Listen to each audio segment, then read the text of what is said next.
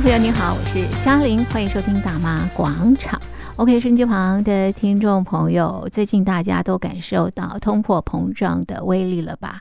这个东西呢越来越贵，薪水有涨，但是涨幅追不上通货膨胀，怎么办呢？这个生活的压力非常的大，所以呃，多做几份工作吧，啊，多赚点钱。但是我们的体力跟时间是有限的啊，所以这也不是长久之计。那怎么办呢？那当然要学投资啦，这个透过钱滚钱的方式，让大家能够过这个富足的生活。那投资理财不单单是大人的事情，我想从小如果能够教小朋友怎么样投资理财啊，那么未来他的这个财务才不会出现状况。所以今天在节目当中呢，我们要介绍台湾的一本书，这本书呢是采实文化出版公司出版的，这本书的书名是《跟着晴晴学生活理财》。这本书很有意思啊，里头你会看到这个注音符号。其实啊，它是呃这个提供给这个小朋友阅读的书籍，当然也呃适合亲子一块来阅读啊。那透过这本书籍啊，大家一块来学习这个理财。今天在节目当中呢，我们电话访问这本书的作者姜继云姜老师，姜老师你好。嘉玲好，各位听众大家好，我是姜继云老师。是江老师，目前是在铭传大学气管系啊担任助理教授的这个工作啊。好，那气管跟投资应该不搭嘎吧？江老师？呃、不会啊，啊是啊，有关系，都跟商业有关。嗯，我们的气管里面在学的就是企业的基本功能。是产销人发财啊哈，其实我们都会学到啊。那只是我要补充一下，就是呃，即使在今年的七月三十一号，嗯，我已经离职了。我现在就是成为一个专职的作家。哦，所以老师现在是专 职作家，好惊讶，对呀，老师干嘛离开嘞？呃，因为我之前就是有一个十一百零呃一百零四年的时候，我有一个十年离开校园的计划，因为。我想说少子化的影响好像越来越大，是我就给自己一个十年离开校园的计划，因为我想让自己做一个选择权，我要留下来也 OK，然后要离开也可以，所以我就有一个理财的计划。然后在一百零七年的时候，我遇到一个很可爱的大一新生的班级，我就决定要跟他们一起毕业。然后他们今年六月毕业了，然后我就你也跟着毕业了，对，然后我就比原本的计划又提早了三年。哦，是好，所以老师是按照他人生的规划在走了哈，那稍微步伐快了一点点。好，老师你是专职作家，那你之前都写理财书吗？呃，我如果在还没有真的想转行之前，我通常都是写的跟、嗯、呃研究方面有关系，就是学术方面的。是，嗯、但是因为我不是说我自己想要就是。有一个人生的规划嘛，那他可能必须要个财务的支撑，所以我就开始自己去去做一些投资。那所以我就呃有一些小小的想法之后，我确实这三本都是理财方面的书。然后在七月二十八号，在我毕业之前，嗯，就是把小朋友的这一本补起来，因为我觉得我们在我们从小到大的过程当中啊，我们自己。好像爸爸妈妈并没有教我们怎么去做一个投资理财，我们不太有金钱的观念。学校好像教了我们很多的东西，但我们也不知道怎么去应用。嗯，所以我觉得，呃，我觉得啦，我自己有遗憾，我觉得我自己太晚起步，也太晚教我的小孩。嗯，那我希望其他的家长不要步上我的后尘。是，所以我就就因此我就。呃，想要去写一本给小朋友看的，我小的小朋友。嗯、所以刚才你不是说有注音吗？对，我希望就是让小朋友们，就算他们识字还不太多的时候，是旁边的注音符号都可以辅助他们学习。嗯，除了有注音符号之外呢，还有这个图案，对不对啊？有绘图。对。是这个绘图也不是一般的那种呃电脑绘图，嗯，就是回归到最传统的用手绘的方式。是，我们每一个图真的都是很用心搭配内容，因为我觉得小朋友他们是很视觉化的，嗯嗯，有时候你跟他说太多，他他可能会分散注意力，可是他的分散注意看到这个图的时候，嗯，他就会想起，哎，这个书里面他所提到的内容是什么？嗯，我觉得透过图文。呃的方式，让他们能够加深学习的这个效果。嗯，如果可以从小朋友开始培养起金钱观，我觉得那会是最好的。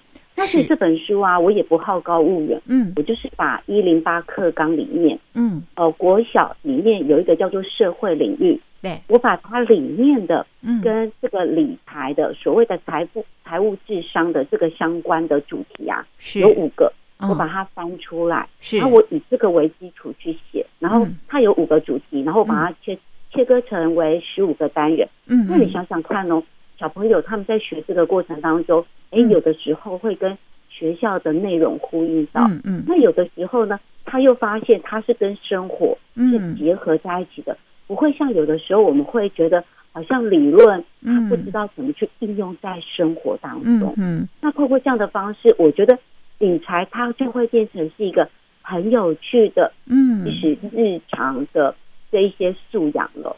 像我，我觉得我收获也非常非常的大，因为里面有很多的观念。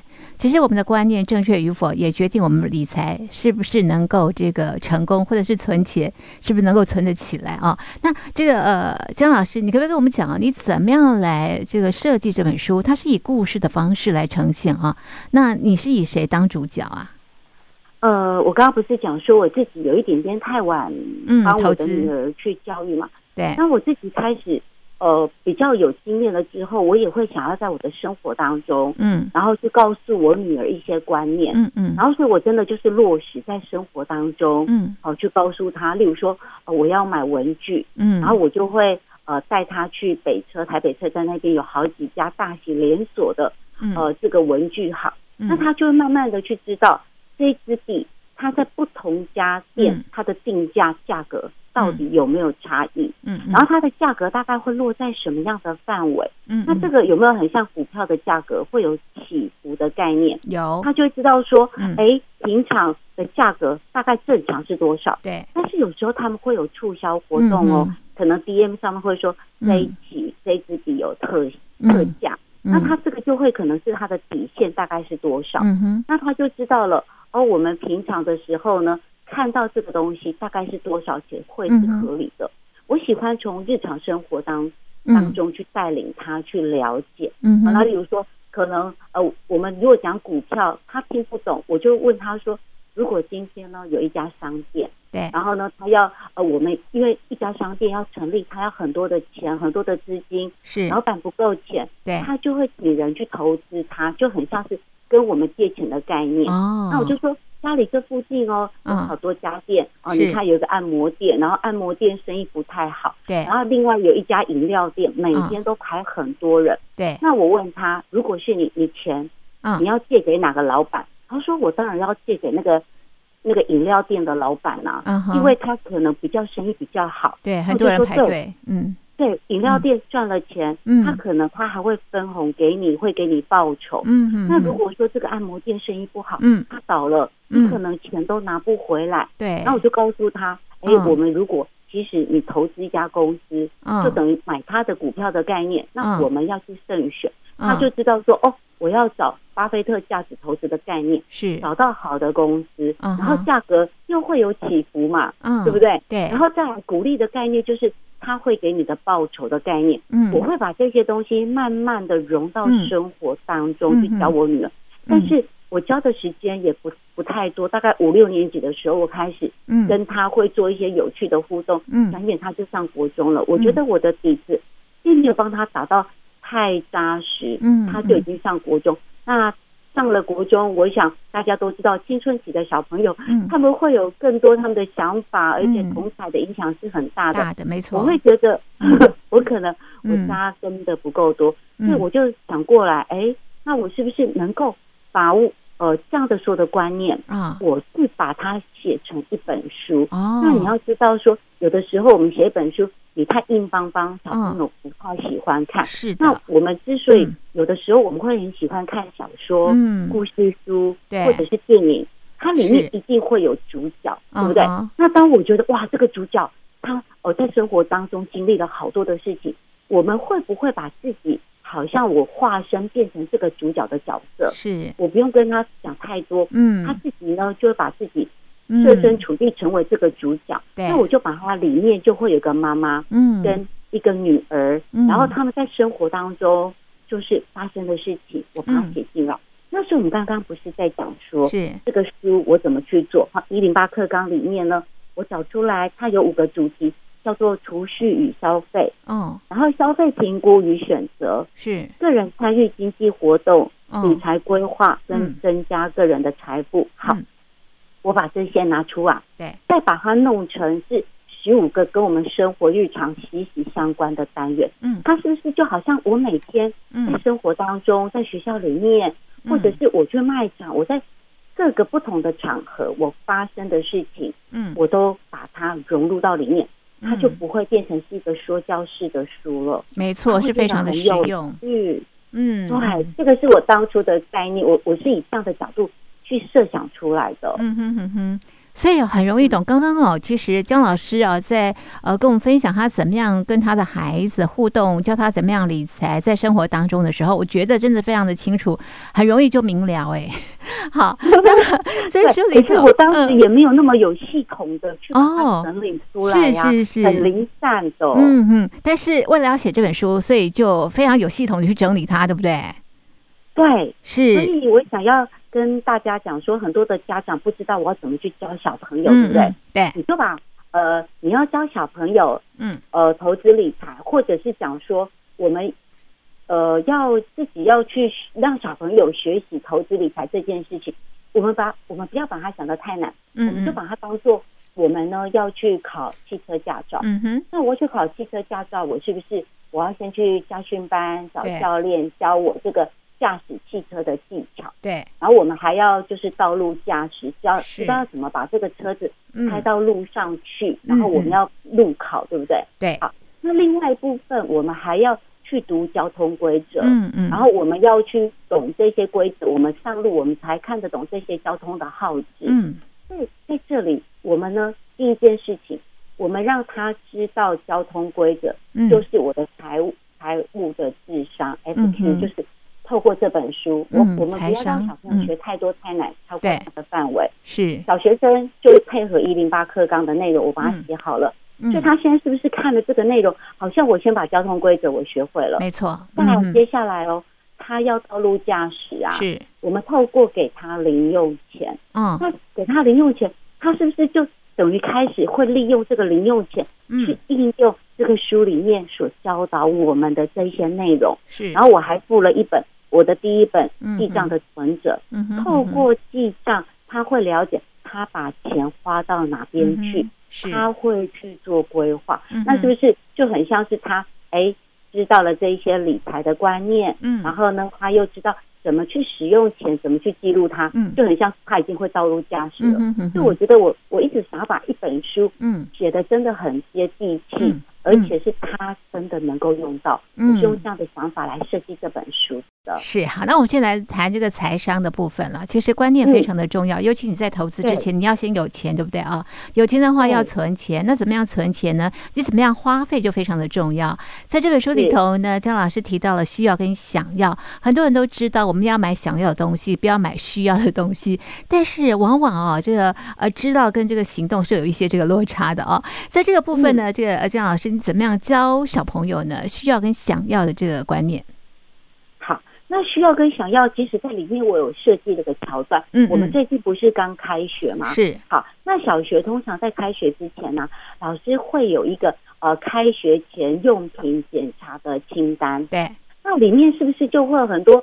什么呃笔呀哈，然后呢什么笔记本，有的没的这些东西，对不对？对，我就在里面就说好，那妈妈就说你把这张纸拿出来，是，那我们先打勾勾，然后你把有的东西呢都先从书包啊、抽屉、柜子找出来，嗯，有的我们好，有的而且可以正常使用的，我们就把它打勾勾。对，好，打勾勾了以后，是不是我已经有了？是，然后接下来会有还没有被打勾勾的东西，就是。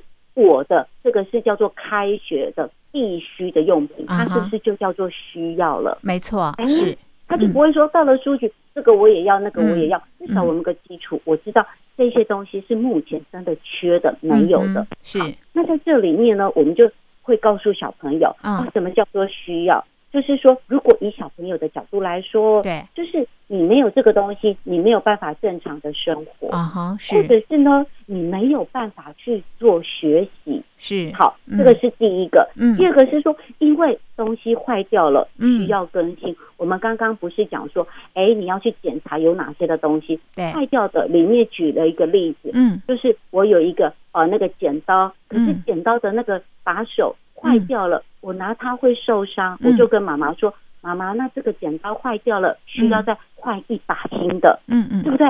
对，坏掉的我们确实是需要的。好，那这些东西就必须要花钱去购买，没错。但是哦，又有哪些东西是想要的？嗯，我们到了书局，好多东西呀，对不对？好，如果说这个明明清单里面都已经有了，是，但是呢，你却还想要再买多的其他的。”啊，那其他的就叫做想要了，是是，对不对？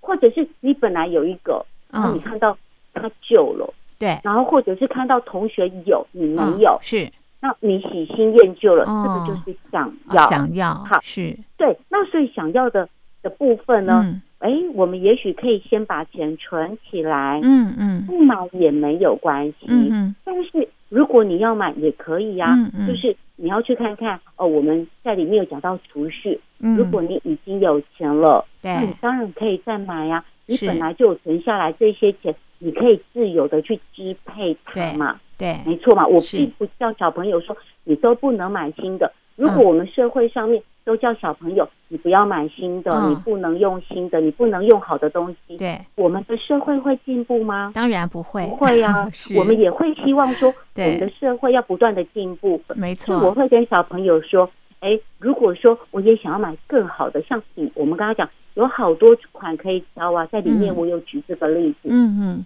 如果我今天只需要基本的。那我买普通的就可以，是，但是也有那个功能很好的，哎摇摇笔。对，我就小朋友他要去分析，是。摇摇笔，他呢，哦，那个功能很好，写起来很顺畅，不会断，但是比较贵。顺畅的工具，对，工欲善其事，必先利其器，是。这个比较好的工具，它写起来有没有发挥更大的效果？有，有，嗯，对，所以我就会跟他讲说，哦。好，如果说我们今天预算够了，嗯，哎，妈妈会觉得买好的东西其实很棒，因为一支普通的笔可能二十几块钱，对，但是它也许容易断，写的字比较不顺畅，嗯，好，那如果我现在有机会，我一支笔一百四十块钱，它可以用五年，我除下来一年才二十八块钱，是。有没有？其实你好好用它，它可以用很久，哎，那这时候我行有余力，妈妈有够预算的话，嗯，我会买好的。嗯，我我想要让我们的社会也要不断的进步，是，然后再来还有一另外一支更贵的，嗯，就是有卡通款的，对，它一样也是摇摇笔，可是价格硬是贵了一倍，叫做两百八十块钱，是没错。我会跟他说，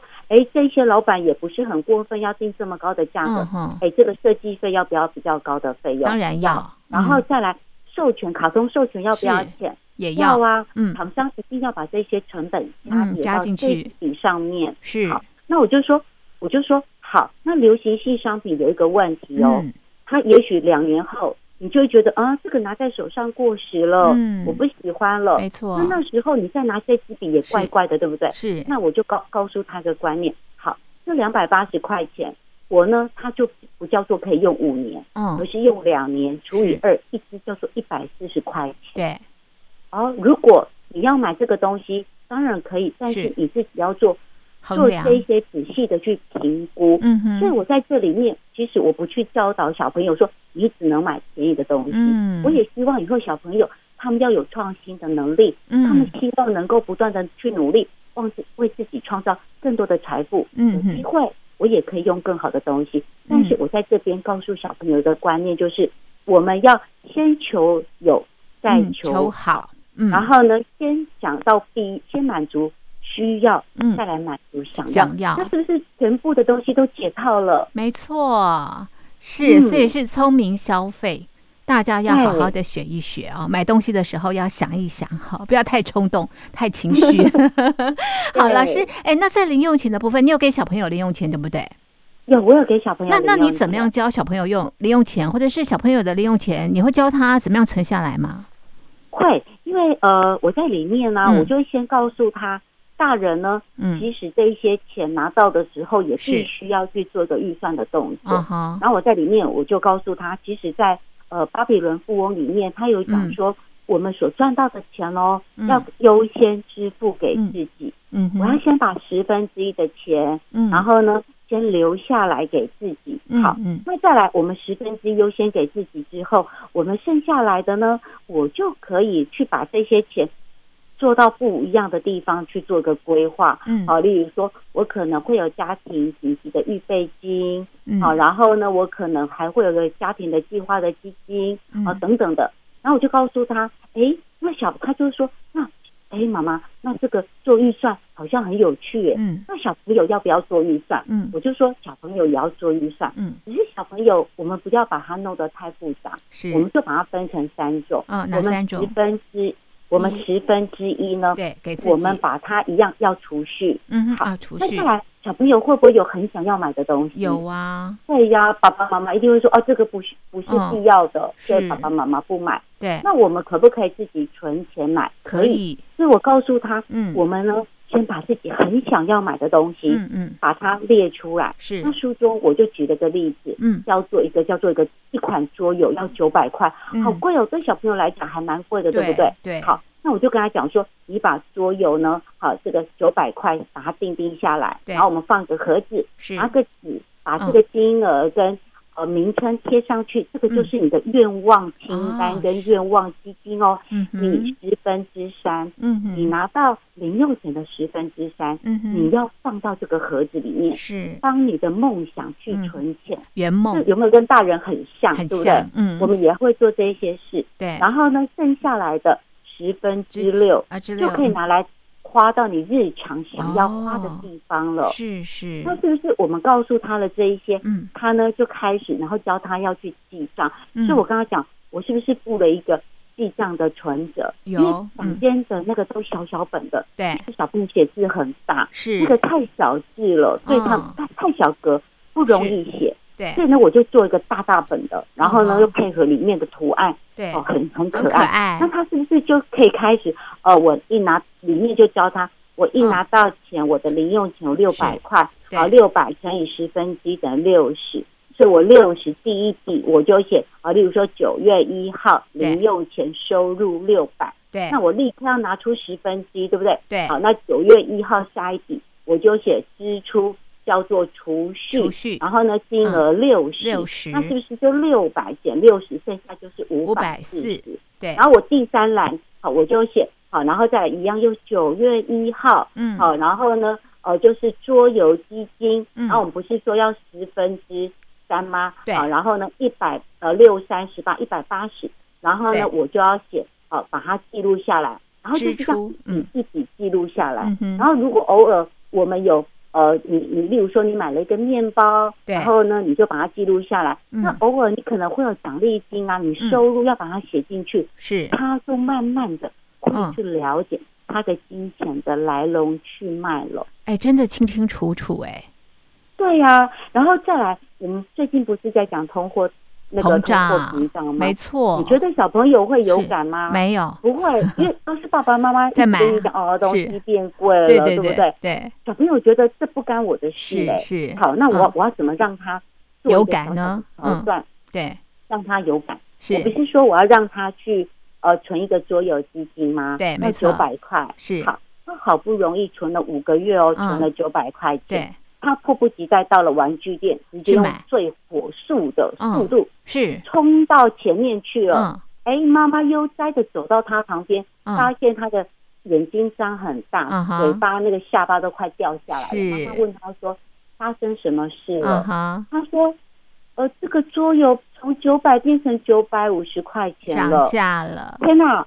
我原本的九百块不够，而且他是存了快半年哦。是，怎么竟然？”活生生的不够了，对，好，这时候妈妈再告诉他，这个东西一直涨价，一直涨价，哦、叫做通货膨胀。膨胀，然后他很不甘心的从他的小零钱包里面是。再掏出五十块钱出来，然后买要买到它，就额外的零花的钱，你看五十块钱是不是不见？是。在里面这个不见的感觉，他有感觉了，哦、这个叫做通货膨胀。通膨大怪兽。那里面的图，你有没有看到？它就是一个大怪兽，然后把每个小朋友的铺满都吃，然后大家都受伤，有贴 OK OK 绷的啊，有绷带的，是，他就知道了。哎，他可五十块的钱，嗯，白白的从他的皮包里面不见了，没错，或者是从他的铺满里面不见了，是，他有没有很像是他凭空消失，有被一只怪兽给吃掉了？对。是这个记账很重要啊！刚刚呃，姜老师也教我们大家怎么样记账。那有一部分是要储蓄，对不对？哈，那姜老师把钱存下来之后呢，其实要有有效的投资才能够对抗通膨啊。那这本书的后半段你也提到投资的部分，那呃，您教教大朋友小朋友怎么样投资好不好？好啊，呃，因为我其实我觉得哈，嗯，呃，投资反而在这这本书里面，我想它顶多只占了。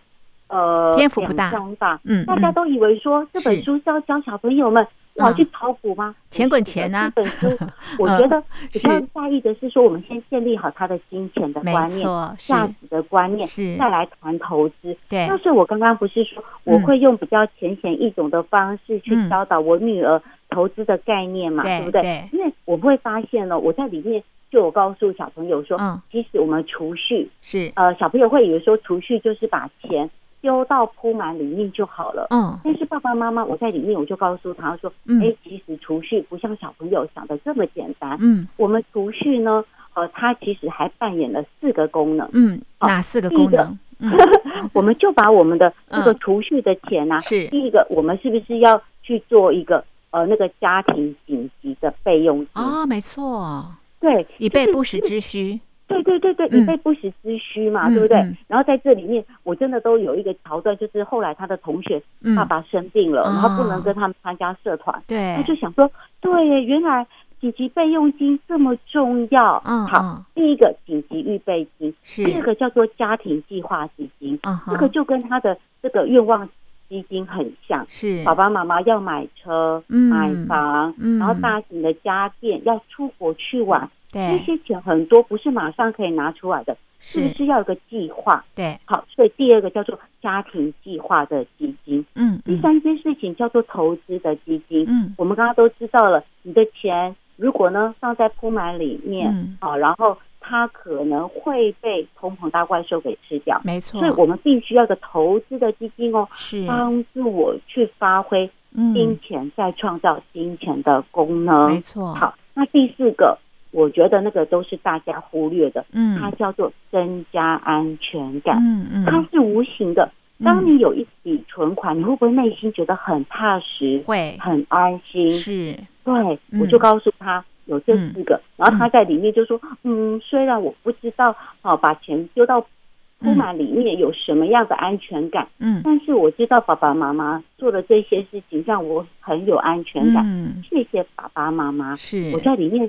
放了很多叫小朋友要知足感恩，嗯、要谢谢爸爸妈妈的观念，嗯、因为现在好像大家呃渐渐失去了这种感恩的心。嗯、我有一点，因为我是妈妈啦，我觉得这些东西很重要，嗯、我必须要把它放进去。嗯、好，那我先刚刚讲了呃，我们的那个储蓄的四大功能，有一个很大的功能叫做投资基金嘛。对对，就是在里面我就告诉小朋友说，哦，投资的工具有很多种。但是小朋友不要学太多，我先教你最基本的，很难的东西是，你有兴趣，等到你高中、大学更大的时候再去研究。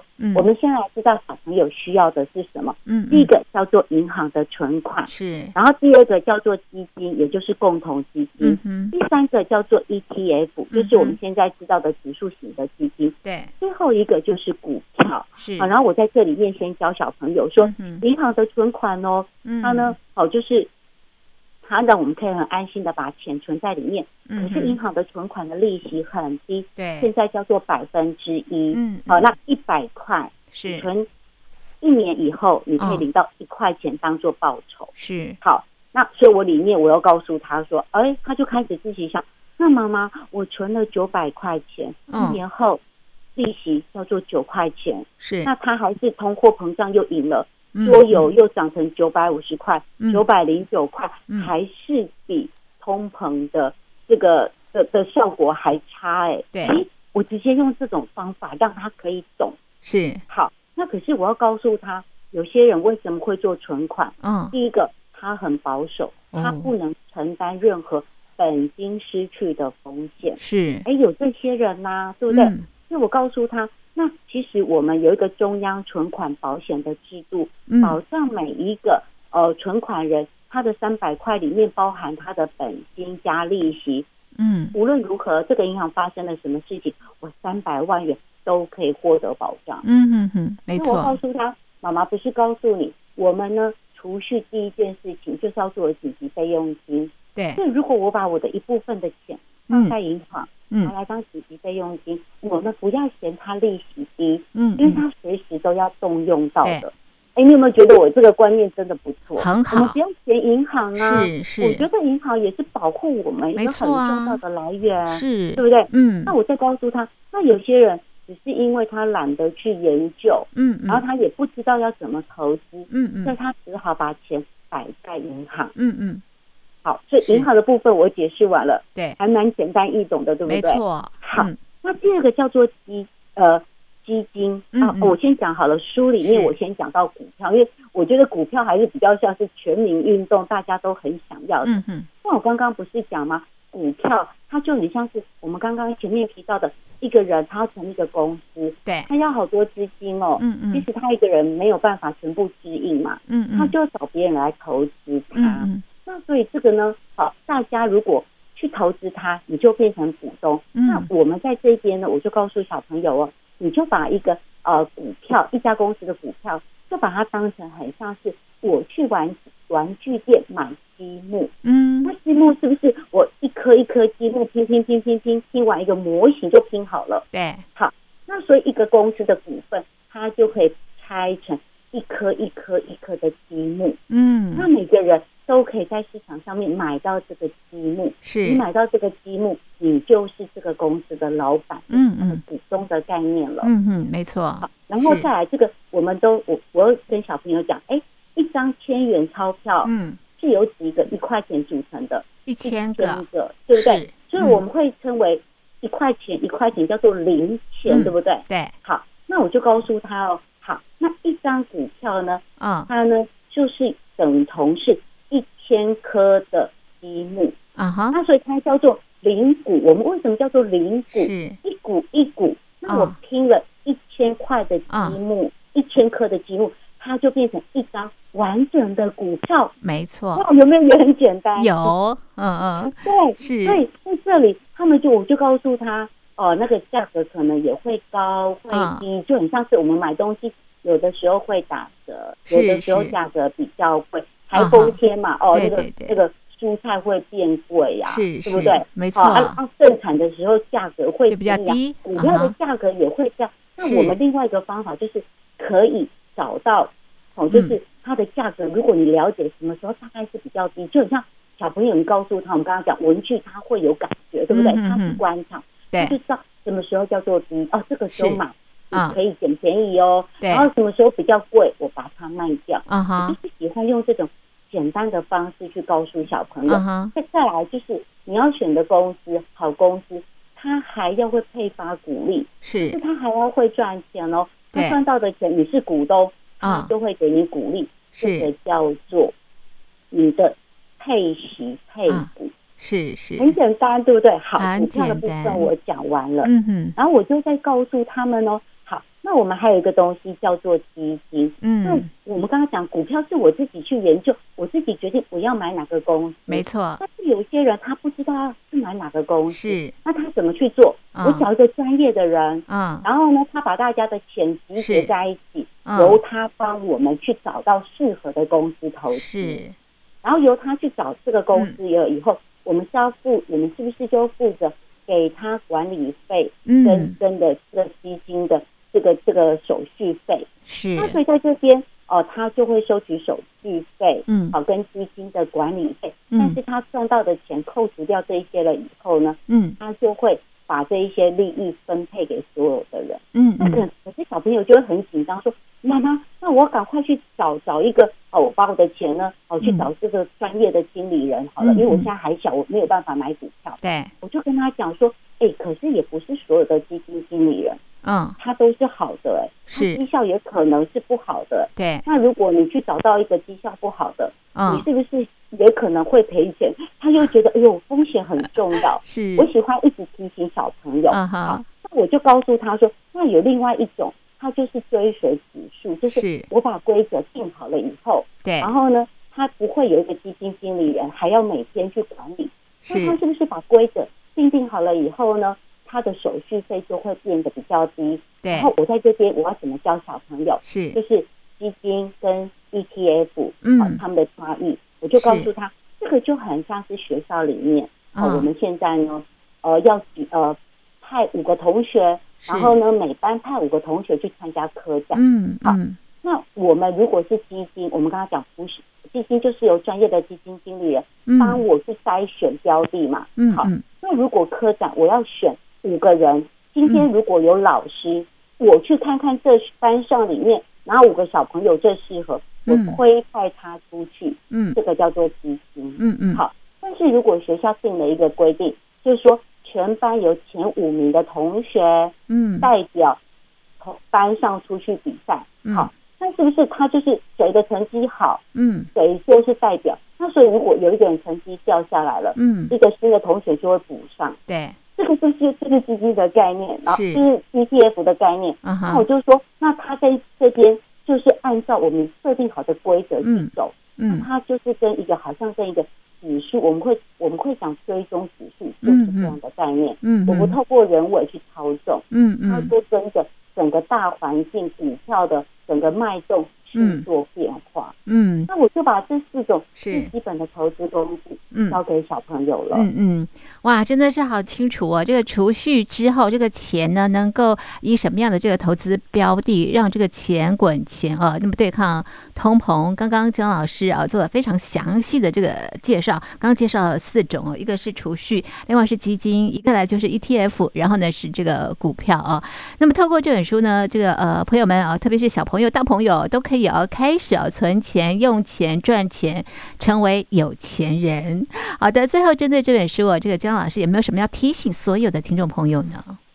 嗯，我觉得现在很多爸爸妈妈都很忙碌，嗯，那很忙碌，我们又想教他，我们又不知道怎么教。对，我觉得这本书它真的是一个很好的启发，嗯，就是你可以把这本书直接送给他，啊，然后他自己开始去练习，是，然后爸爸妈妈不要害怕给他钱。啊哈！你反而要从小就给他钱，对，他有一个预算的概念，是他以后长大，嗯，他会知道如何去储蓄，如何去嗯消费，然后如何去投资，嗯嗯，他就会变成自己一个金钱的主人。而且你一开始给他钱，他可能他真的会透支，嗯哼，他就会知道说哦，透支的感觉是什么。那他我这里面也有教他。你再翻开去看看，哎，当时有哪些是我好像其实是不该花不用嗯嗯，他会去检视，他会去练习，嗯，我希望所有的小朋友都可以变成一个金钱的主人。我觉得过去的我们，我们来不及做，嗯，那我们给小朋友最大的祝福，嗯就是